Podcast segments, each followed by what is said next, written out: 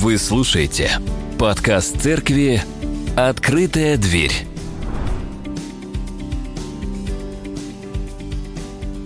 Ну что ж, замечательное событие в истории церкви «Открытая дверь». Снова приятно, э, да, когда наступает этот момент э, крещения, таинство крещения совершается, да. И э, я вспомнил свое крещение, которое проходило на самом деле очень давно. Это было я всегда путаю дату своего крещения с днем рождения своей э, дочери. 16 июня 1991 э, года я принял крещение. Да, э, кто-то раньше принял крещение, вот, возможно, кто-то чуть-чуть позже, да. Слава Богу, вспомните день своего крещения. Вот я, это было в Питере, мы из Питера, я помню, на берегу Ижоры, есть такой город Колпино небольшой, рядом с Санкт-Петербургом, является частью Питера.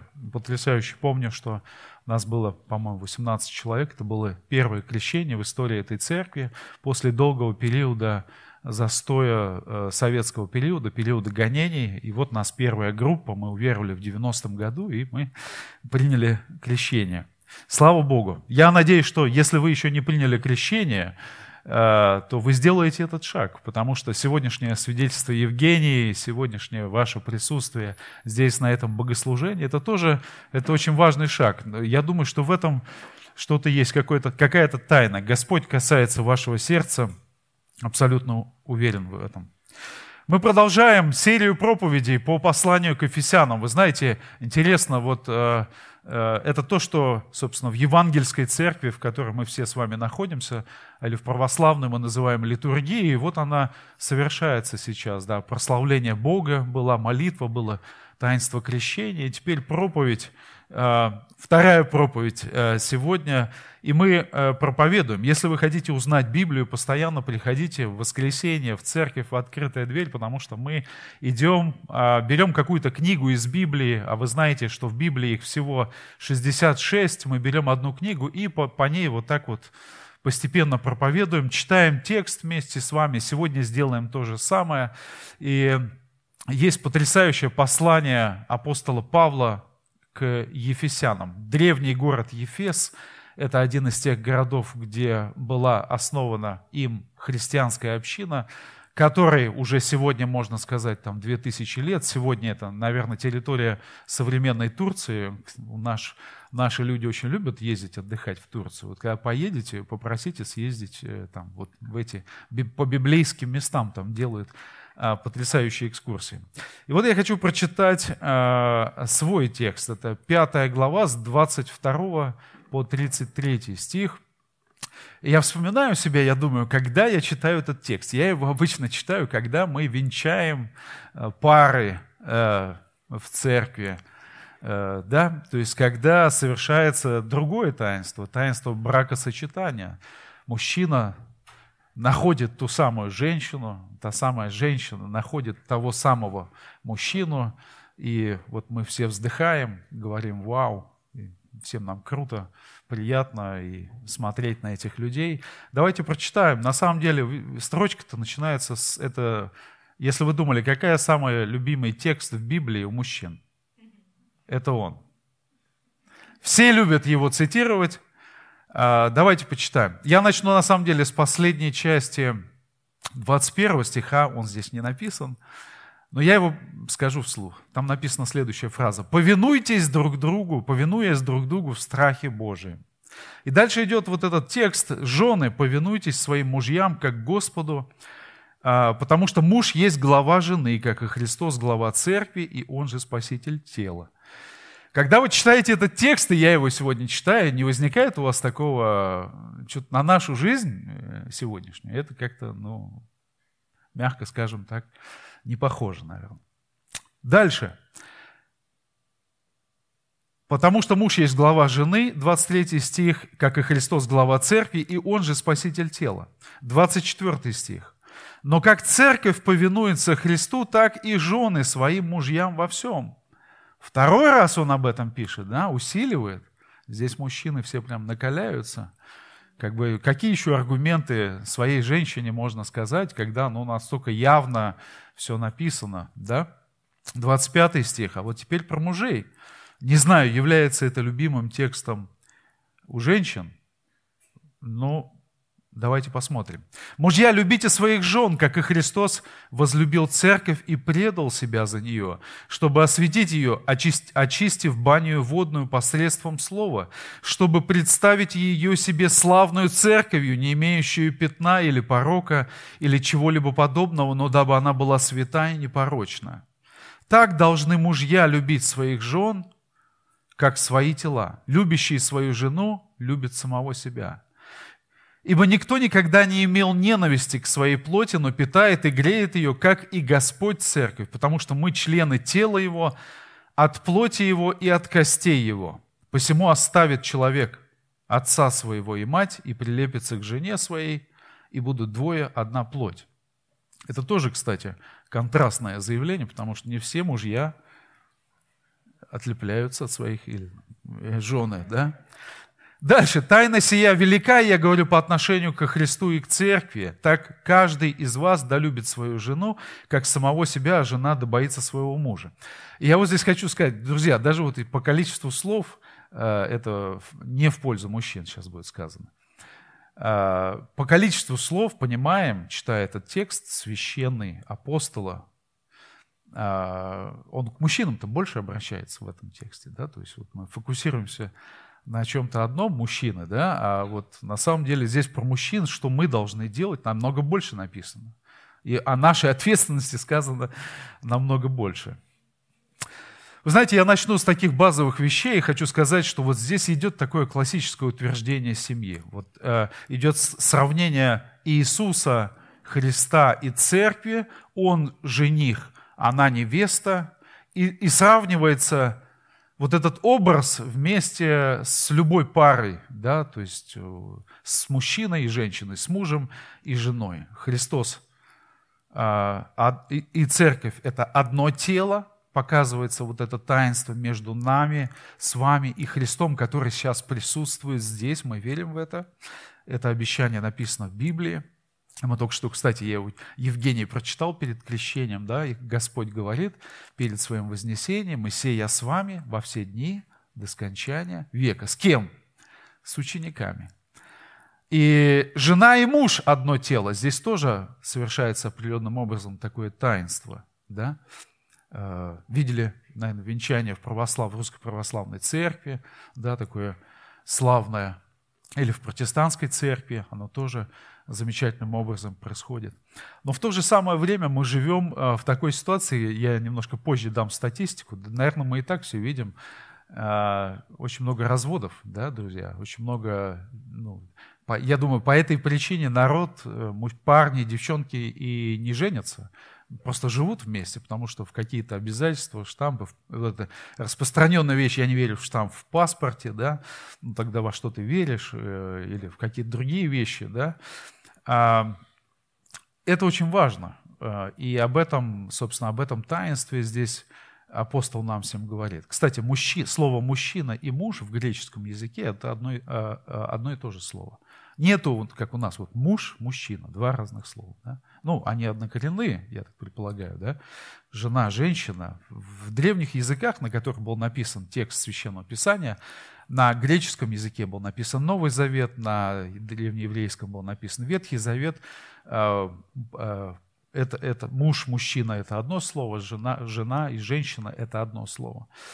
А, утверждение семьи, утверждение понятия семьи и утверждение понятия, я бы даже наиболее актуально сегодня бы хотел сказать, что это утверждение, здесь идет понятие мужчина и женщина.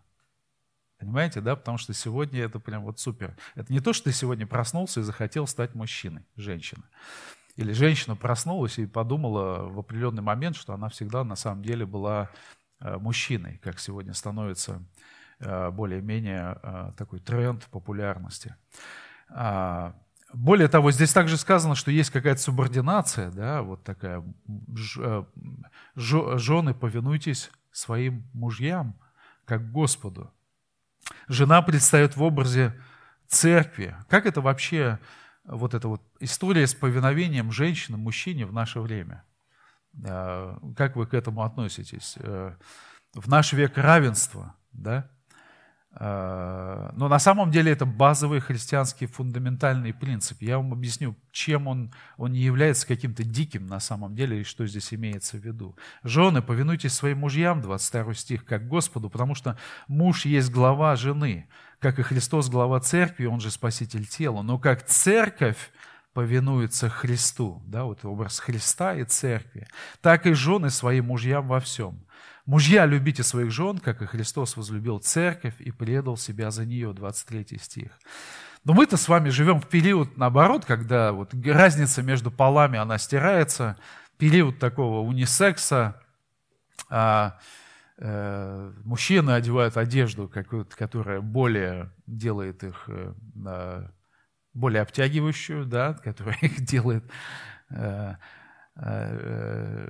женщины э, тоже как бы в сторону вот движутся в сторону вот там мужских каких-то вещей, да.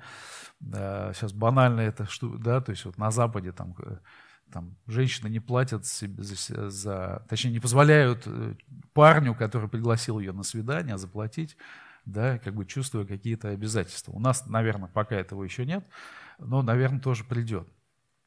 А, конечно же, мы не говорим про какие-то вещи, как вот э, в Талибан, э, там, в Афганистане, да, когда там женщина не может голосовать, или не может учиться, или быть на руководящей должности, или быть руководителем. Учение Иисуса Христа не поддерживает вот эти вот крайности. Это абсолютно очевидные вещи, и, и здесь это понятно. Здесь есть э, еще один текст апостола Павла, который говорит, «И нет уже ни еврея, Послание к Галатам, 3 глава, 28 стих. «Нет ни язычника, ни раба, ни свободного, ни мужчины, ни женщины».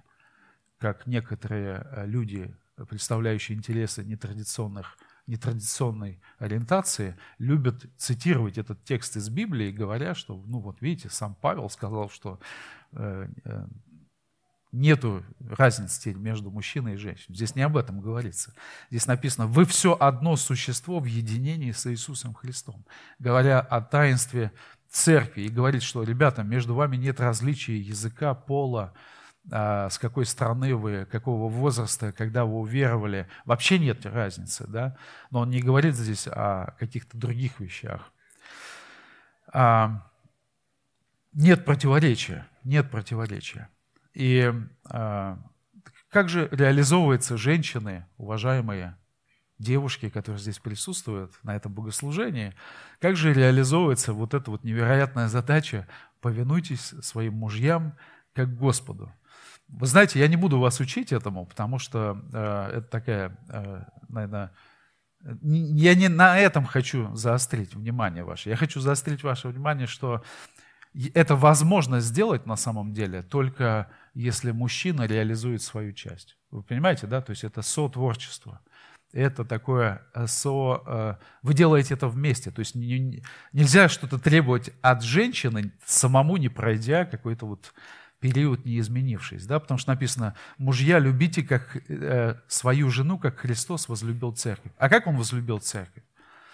Образ Христа, висящего на кресте распятого, принявшего на себя поругание и грехи мира, это прям потрясающий, потрясающий образ, да, который говорит, вот а, готовы мы, мужчины, мужики, сегодня вот до такой степени любить а, наших женщин, да? Если мы ответим на этот вопрос, если женщине будет понятно, что какой ответ на этот вопрос с нашей стороны, тогда ей будет понятно, как подчинять себя ему. Понимаете, да? То есть это только так работает. Это не работает в смысле, вот я там сейчас это... Так здесь же написано, ты же должна мне повиноваться. Вот такой такой быдло-христианский подход, он как бы ему ну, совершенно, ну это дико на самом деле так э, представлять себе, да, как-то анекдотично это звучит, вот как бы только ты и все. Это вообще не библейское, не христианское учение, да, вот такой, такой подход со стороны мужчина. Поэтому, э, а церковь, мы же с вами церковь Христа. Для нас важно ведь, что Христос говорит, да, друзья? Важно, что Он, правильно, да? Для нас, мы же хотим Ему повиноваться, правильно? И когда Он говорит, что Он умер за нас на Голговском кресте, для нас это не пустые слова. Это же не какая-то болтовня, которая, за которой ничего не стоит, правильно? Да?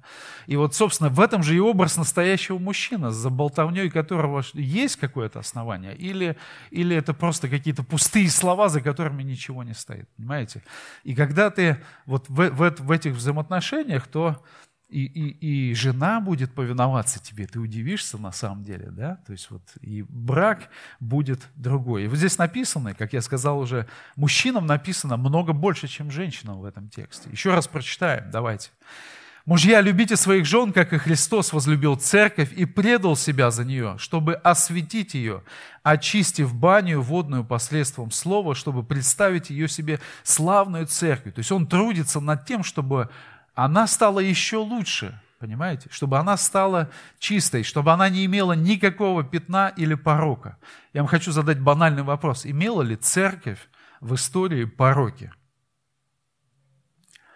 Э, буквально день-два назад э, по новостям слушал, что какого-то священника осудили очередного у нас за педофилию. Э, и, конечно, вот эти уроки истории, секс, скандалы в церкви. А,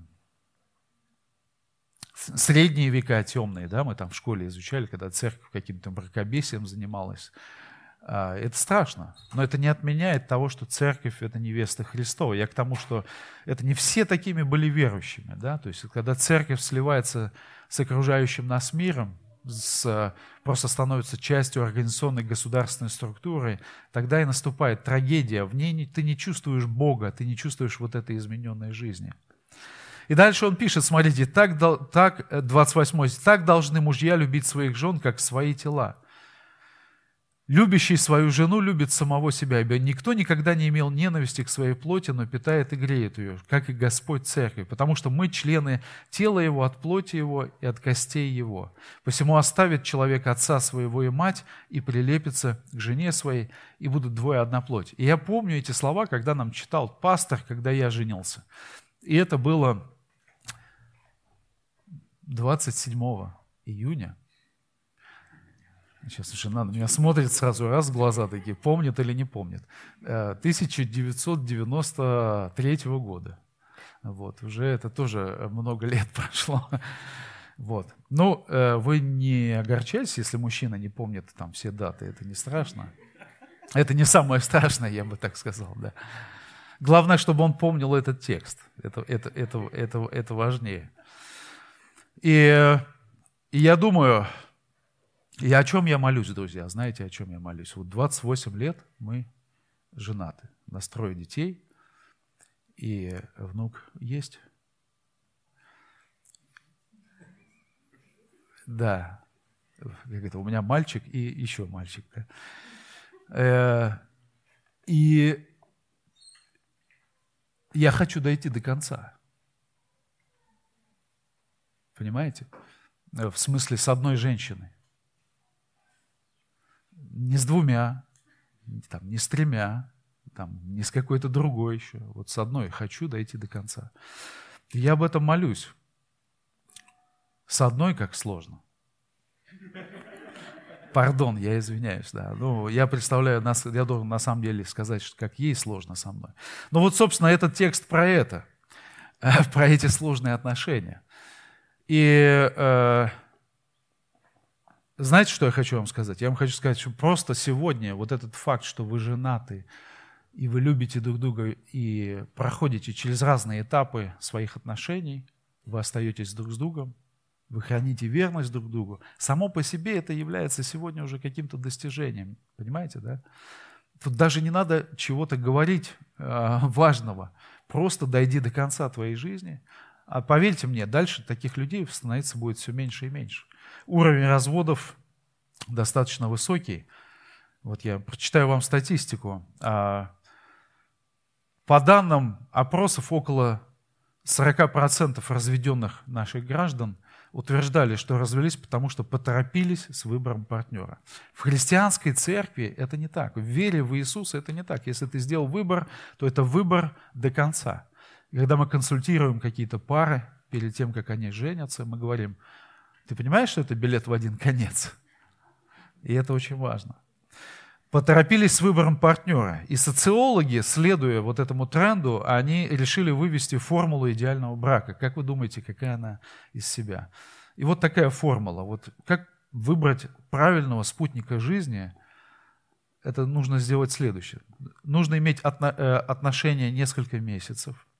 Я не знаю, что здесь имеется под отношением, но я знаю, что имеется под следующей, э, ввиду под следующей частью. Плюс один год совместного проживания, плюс регистрация отношений. То есть вот как бы так, раз, два, три. Да? Понимаете, то есть для христианина, для верующего человека, ему нет необходимости в этой формуле. То есть он может сразу смело регистрировать свои отношения, потому что он хочет дойти до конца. Но, к сожалению, количество разводов в христианских церквях сегодня оно тоже увеличилось очень сильно. Да? Почему?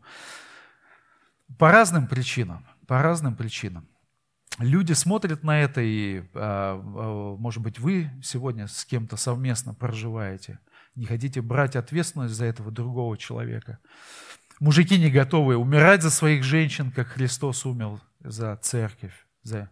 Женщины не готовы повиноваться таким мужчинам. Мы все друг другу не верим, не доверяем, но и друг без друга не, быть не можем. И поэтому у нас как бы и выбора не остается. Да? И э, вот такая трагедия э, у нас происходит. А, я хочу вам сказать, почему это все происходит. Вот в Библии очень четко написано, что э, есть дьявол, есть абсолютное зло, которое действует в нашей жизни, которое разрушает наши жизни. Хотим мы этого, не хотим. Оно называется в христианстве первородный грех, да, который мы приняли с момента своего рождения. Хотели бы мы сделать какое-то добро и быть лучше, ну да, похудеем еще на 5 килограмм, будем верными или еще что-то. Да, но все равно это добьет нас в какой-то определенный другой момент. И я вам хочу сказать, почему дьявол пытается атаковать церковь и почему дьявол атакует именно целостность семьи. И здесь написано, что, вот смотри, двое станут одна плоть. Вот здесь тайна совершается между одним мужчиной и одной женщиной. Они вместе становятся единым целым нарушение вот этого единства через там, супружескую неверность или что-то еще, или там не понравились, разошлись, да, может быть, нет такой неверности, есть усталость, есть еще что-то. Это когда э, нарушение вот этого единства ведет к тому, что семья разрушается. И сейчас это вот прям, ну, всем очевидно, здесь не надо ничего доказывать. А когда нет семьи и, и собственно, и церкви не будет, потому что о чем, о чем мы здесь рассказывать-то будем, если у нас семей не будет, да? Мы будем читать эти классные тексты, а в нашей жизни будет все происходить совершенно иначе, все по-другому, да? То есть как-то вот это надо примирить реальность и с тем, что здесь написано в Библии. А это возможно. С силой Божию в твоей жизни это возможно, но только с помощью Господней. Своими силами это не получится. А если семьи нет в церкви, то и церкви нет, идет уничтожение церкви. А уничтожение церкви ведет к победе дьявола, и цель дьявола – это уничтожить Богу. Бога. И смысл смерти Христа становится напрасным. Понимаете? То есть это Павел не просто говорит, что здесь тайна, э, тайна сия велика. Вот. Как это, ну, мы уже поговорили, как это происходит сегодня, про статистику, да. Твоя жизнь в браке, твоя верность твоей женщине, мужчина, женщина, ты верна своему мужчину, и вы работаете над этим. Это само по себе свидетельство о существовании Бога сегодня, о Его действии. И это свидетельство вашим детям, которые, дай Бог, что сегодня были бы здесь, вашим друзьям, этому миру. Поэтому целостный христианский брак – это единство тела Христова, Его церкви – целостные семьи в церкви, они стремятся сохранять единство и не сеять разделение. Статистика 2021 года. Количество разводов в России с января по май 2021 года выросло по сравнению с тем же периодом прошлого года на 44%. Да? А, а теперь вот вещь, которую я еще раньше не читал, но она тоже появилась. Несмотря на то, что в целом россияне заключали браки чаще в этом году, чем расторгали, в половине регионов разводы превзошли браки по количеству. То есть у нас есть регионы в стране, где развелось Людей больше, чем женилась или вышла замуж. В Ленинградской области на 31%. Это значит, что 30, 100 э, пар условно да, там поженились, и 131 развелась. В Калмыкии 22%, в Пензе там 19%, в Рязани 18% и так далее. Жестко. Жестко. То есть наша реальность, она абсолютно не говорит вот об этом. Но я верю, что вы можете найти настоящую христианскую семью в церкви. И христианские отношения настоящие вы можете найти в церкви. И то, что Павел говорит, это не какая-то недостижимая иллюзия, это вполне реально в жизни нашей реализовать. Я глубоко верю. И здесь он говорит об этой связи. Тайна сия велика, 32 стих. Я говорю по отношению к Христу и к церкви. Итак, 33 стих. Так каждый из вас долюбит свою жену, как самого себя, а жена добоится своего мужа. Опять про женщину что-то говорится. не знаю, как вы воспринимаете это, да? То есть вот он-то вроде должен любить, а она должна бояться. Почему Павел написал об этом, интересно. А, Но ну, на самом деле я вернусь к своему начальному тезису и скажу, что это возможно, если он действительно настолько ее любит и себя предает ей, то она способна и подчиняться, и бояться. Но что здесь имеется в виду все-таки под словом «бояться»? Вы знаете, э, я не знаю, если вы читали Ветхий Завет, и вы читали Библию вообще, там написано, есть заповедь. Одна из самых великих заповедей какая? Ну, человек давно в церкви ходил. Ну, я не с первого ряда хочу услышать. Возлюби Господа Бога твоего и ближнего твоего, как самого себя. Это вторая заповедь, да, ближнего своего. Но неважно, возлюби. А вы встречали такую заповедь «Бойся Господа Бога твоего»? Встречали? А как это? Возлюби и бойся одновременно. Вот, да? То есть и то, и то находится а, в Ветхом и, собственно, в Новом Завете. На самом деле разницы между этими двумя понятиями «возлюбить» и «бояться» нет. Здесь речь идет о другом страхе. И поэтому, когда эта пара автором переносится вот на взаимоотношения мужчины и женщины, люби, пусть ты ее люби, а она тебя пусть боится, имеется в виду одно и то же. Понимаете, да? То есть, то есть боязнь, а, не боязнь не в смысле там трепета какого-то, о, ужас, кто это, да? Или каким ты стал. Это не то, что я ожидала, да? Да, да, да. А, а это в смысле, это, это, это там другое, это там как раз то, где написано «бойся Бога твоего, люби Господа Бога твоего». Абсолютно вот эта пара, она вот в еврейском языке э, э, прослеживается. Я могу сказать «я люблю Бога», я могу сказать «я боюсь Бога». Это одно и то же, поверьте мне. Вот в Библии это одно и то же. И, собственно, мы сегодня находимся на этом богослужении, друзья. Сегодня будет вот у Евгении первое причастие. Может быть, вы сегодня первый раз в церкви. И вам сегодня решать, как будет складываться ваша жизнь, потому что Господь предлагает действительно тебе жизнь. И предлагает в браке следовать определенным потрясающим принципам небесным, выстроить свою, выстроить свою жизнь таким образом, чтобы э, с этого момента пошло все правильно. Понимаете? Чтобы там, а, а, я помню, к нам недавно зашел человек, там помогал, там, мы заказывали там какую-то услугу, и мы что-то начали про семью говорить, а, про детей там и так далее. Он говорит, а я уже в третий раз жена. Мы говорим, а, хорошо, а сколько у вас детей? Или там что-то какой-то вопрос мы задали. Да, он говорит, да у меня много детей. вот, как бы сам не знает человек, сколько у него детей, да, парень. А, но вот это не про это. То есть есть момент, в котором можно начать жить как-то иначе, да? Чтобы ты знал своих детей, чтобы ты знал свою жену, чтобы ты был с ней, и чтобы вы прожили долго и счастливо. Да? Это не пустые слова, они возможны. С помощью Божией здесь, в церкви, реализуется этот таинственный замысел. Почему? Потому что мы говорим, что в наших браках помогает нам Господь Иисус Христос. И поэтому мы 28 лет вместе. А, кто-то там 50, 40, 30, да. И поэтому там, мы не планируем, да, то есть вот, ну вот там дети выросли, нам больше не интересно вместе, давай поменяемся, э, поменяем там на кого-то другого, да. Нет, мы хотим дойти до конца. И мы хотим этот Божий план счастья исполнить до конца. Это возможно только с Богом, друзья. Вот Евгения приняла какой-то ряд решений. И мы сегодня стали свидетелем, мы слышали ее свидетельство. Да? Она их приняла. Это не значит, что какие-то трудности у нее там закончатся. Да, конечно, нет, это же смешно. Но Бог благословляет нас преодолевать эти трудности. Ты живешь с другим ракурсом, у тебя другой прицел и совершенно другой фокус. У тебя ценностный ориентир поменялся, ценностный список поменялся. И э, это значит, что в жизни твоей несмотря на препятствия, все начнет складываться. Если в твоей семье были разводы, это может остановиться на тебе. Если в твоей семье была неверность, это может остановиться на тебе. Если в твоей семье кого-то бросали, или у тебя не было родителей, это может остановиться на тебе. Ты можешь не бросать, ты можешь не кидать, ты можешь продолжать быть верным. Понимаете, да? То есть на тебе должно остановиться зло. Вот в этом Божий замысел и заключается.